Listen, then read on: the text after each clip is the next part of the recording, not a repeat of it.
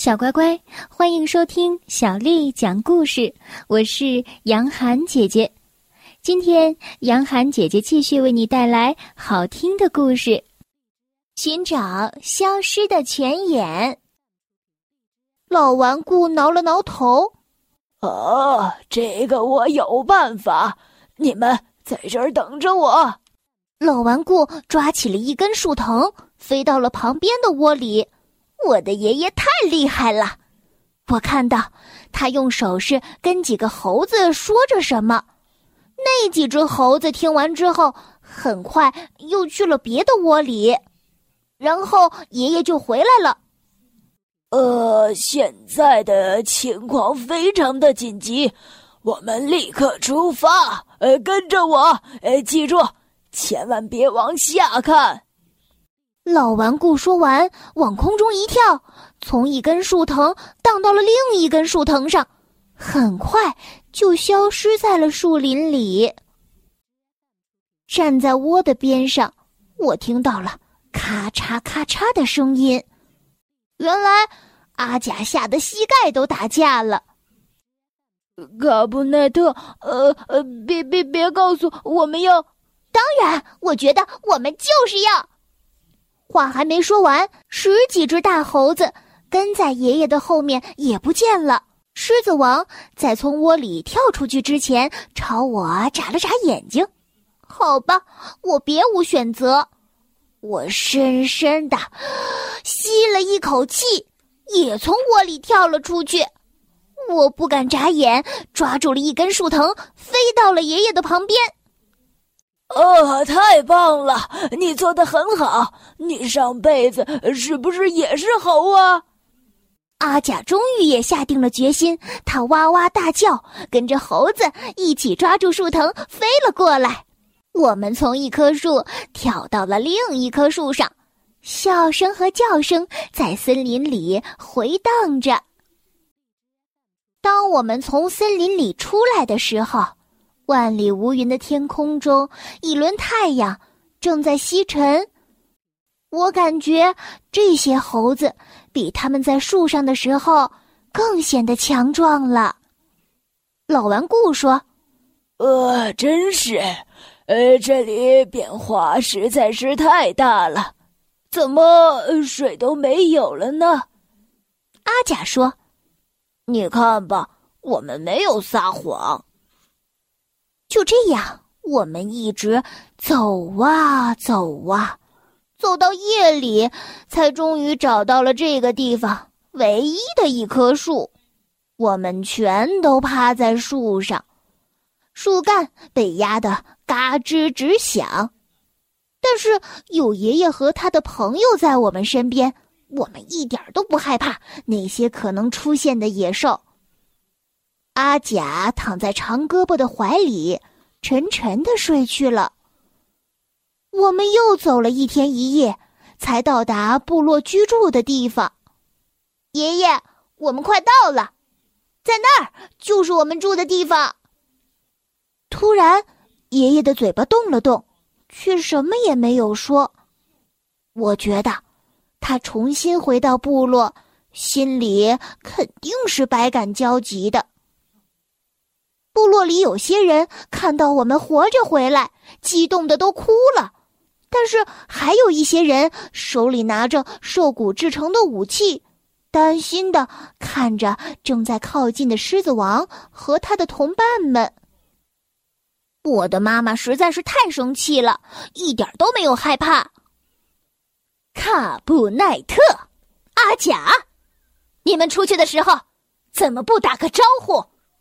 草原上那么多浑身毛茸茸的蠢货，我们都以为你们被野兽吃了。老顽固奇怪的说：“呃，浑身毛茸茸的蠢货。”妈妈有些不好意思的说：“呃，我当然不是说你的朋友，当然了。”这些浑身毛茸茸的蠢货跟大家打着招呼，部落里的所有人都感觉非常的尴尬。狮子王发出礼貌的声音：“伸出手握了握黛西尔，他还用有力的脚趾握了卡多可的脚。在猴子跟部落其他人打招呼的时候，爸爸低着头走到了爷爷身边。爷爷说：“你还在生气吗？”爸爸回答：“呃，没有，我不生气。”爸爸笑了。实际上，他见到自己的爸爸也非常的开心。呼的一声。爷爷被爸爸一把抓住，紧紧的抱在怀里，他的劲儿实在是太大了，我都怕爷爷被他给挤扁了。爸爸摸着爷爷的光头说：“你当时抛弃我们，准备去森林里住的时候，我真是气极了。一个正常的人类竟然要住到树上，就跟粗俗的……”大家听见这番话之后都笑了。狮子王和长胳膊抬起了头，呃，跟呃粗俗的呃松鼠一样，好险呐！爸爸差点儿因为说错话被打。他接着说：“呃，说实话，爸爸，你能回来，我真是太高兴了。”老顽固流出了眼泪。他说：“盯着我的孩子。”我们现在实在是太渴了，要不然先去挖泉眼吧。我们现在就去红岩石那里。呃，我应该还记得呃泉眼的位置。当我们筋疲力尽的到达红岩石的时候，太阳正毒辣辣的烤着大地。唉，大家的嘴巴都干得不愿意说话了。就连我的声音都有点哑。老顽固到处转悠，他眯起眼睛，在这个有些陌生的地方确定方位。突然，他大叫道：“就在那边！你们看呐，那个长得像是骆驼的石头，泉水就在骆驼的脚下。我十分确定。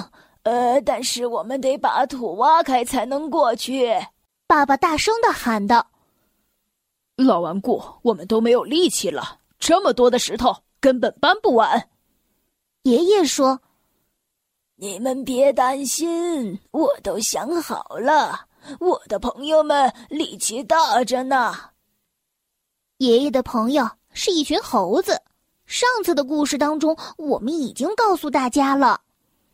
只见狮子王长胳膊和其他的猴子立即开始根据爷爷的指示搬开石头。爸爸先站了出来。呃，好吧，我们不能站在一边看着老顽固的朋友们辛苦的工作而袖手旁观。伙计们，动起来！岩石堆里尘土飞扬，几吨重的土石一会儿就被搬开了。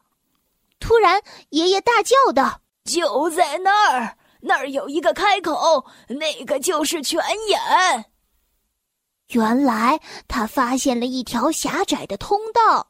卡多可下了命令，不准再挖了。要是碰到一个小的石子儿，这条通道可能就会被堵上了。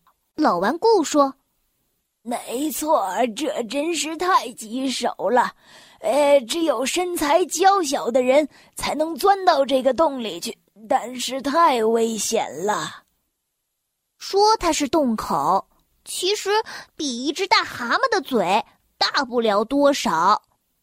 黛西尔抢着说：“我的儿子阿甲非常的瘦，他可以钻到下面去看看有没有水。”阿甲吓得眼睛睁得大大的，但是卡多可接着说：“我的女儿卡布奈特是这里最灵活的人。”我看着阿甲。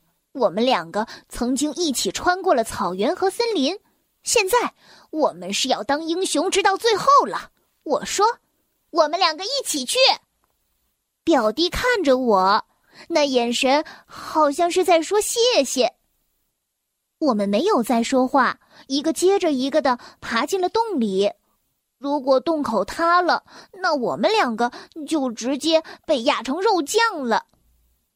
洞里面的空气很清凉，我们慢慢的往里爬，旁边的石头嘎吱嘎吱的直响，这实在是太可怕了。有些石头掉了下去，我们听到了扑通的声音，下面肯定有水。啪的一声，一个小石头砸到了我的头上。哦，我可不想在这里待太久的时间。阿甲跟一只受惊的小老鼠一样，时不时的发出叫声。我觉得他肯定和我想的一样。爷爷的朋友把粗树枝和挂在藤条上的水壶递了下来。在我加固通道的时候，阿甲正忙着给大家装水喝呢。我们听到上面传来了高兴的欢呼声。当我们浑身是泥的爬出去的时候，部落里的所有人都亲切的在我们的背上拍了拍。表示对我们的感谢，卡多可说：“今天晚上我们要开个庆祝会。”作为英雄，阿甲和我被大家抬着回到了住的地方。整个晚上，部落里的所有人都和爷爷的朋友们一起唱歌跳舞。现在，没有人把爷爷的朋友当成是野兽或者是蠢货了，连卡多可也不这么想。当然了，大家都希望爷爷能够留下来和我们一起生活。他说可以考虑一下这个提议，我真的是太高兴了。晚上，在篝火旁边，爷爷讲起了他年轻时候的事情。那个时候，爸爸还是一个在猛犸象粪堆里爬来爬去的小孩子呢。他还跟我们讲了更古老的故事。